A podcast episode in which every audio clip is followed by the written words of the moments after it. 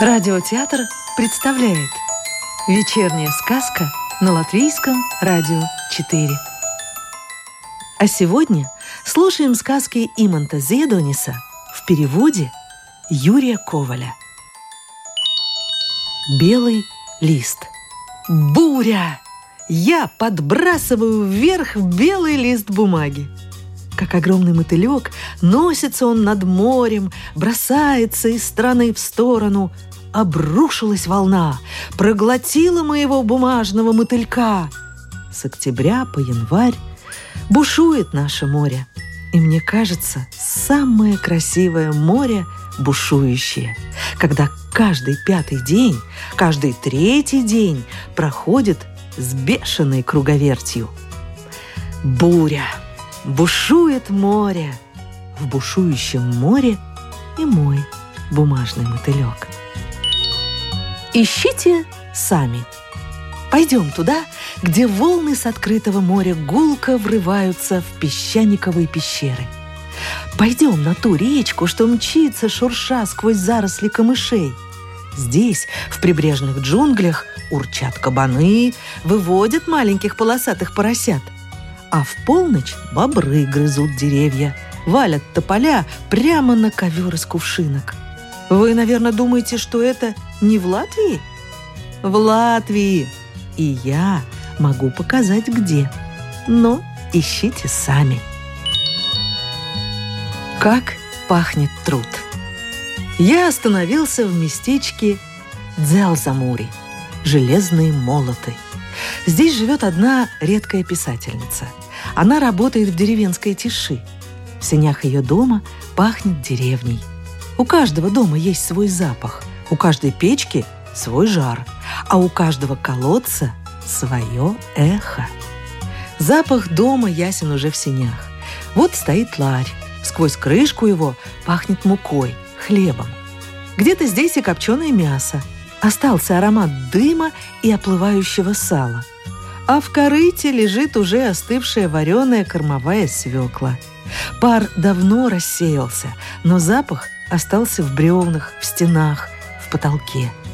Иногда зайдешь в какой-нибудь дом и спросишь, «Скажите, что за особенный запах у вас в сенях?» «Да это у нас здесь дед со своими кожами», смущенно почему-то отвечает хозяин. «Как же это я не заметил? Там, на лестнице, целая охапка кож, и от них несет, как из дубильной бочки». Вы уж извините, у нас здесь такая грязь. Но никакой грязи нет.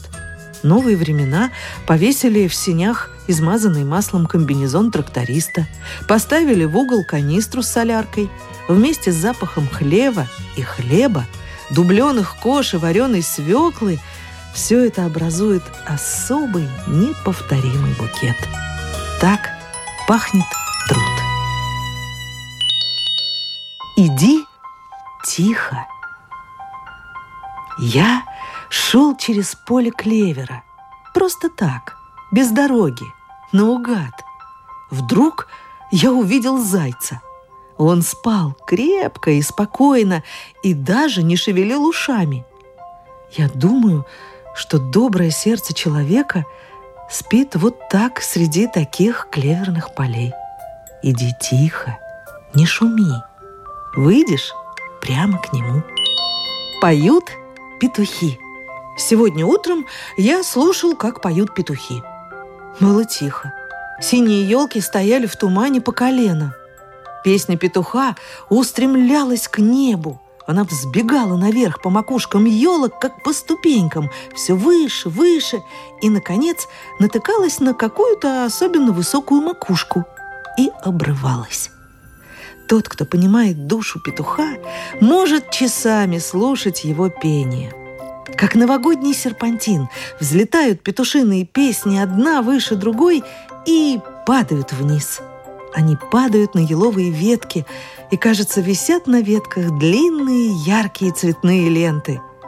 Утренние песни петухов – это одно из чудес нашего мира, нашей Земли. Старик и его сирень. На краю городка, красном кирпичном доме живет старик. С ним живет пес, которому 17 лет, и еще сын этого пса. Я был у старика, когда цвела сирень. Много сирени. Дом старика будто плавал в сиреневых и сизых сугробах. «Ломайте сирень, ломайте!» — говорил мне старик. «Отвезите домой сирени! Ломайте еще!» Однажды какой-то мальчишка случайно разбил стекло в доме старика, напугался и убежал. А на следующий день пришел все-таки извиняться. «Ладно, ладно», — говорил старик, — «возьми-ка вот яблок. Рви, рви, набей полные карманы, сыпь за пазуху». То, что старик добрый человек, это всем ясно. И я думаю, что в нем есть главное, что должно быть в человеке. Жажда сажать, выращивать и отдавать. Сказку читала Илона Ехимович. Новую волшебную историю услышите завтра.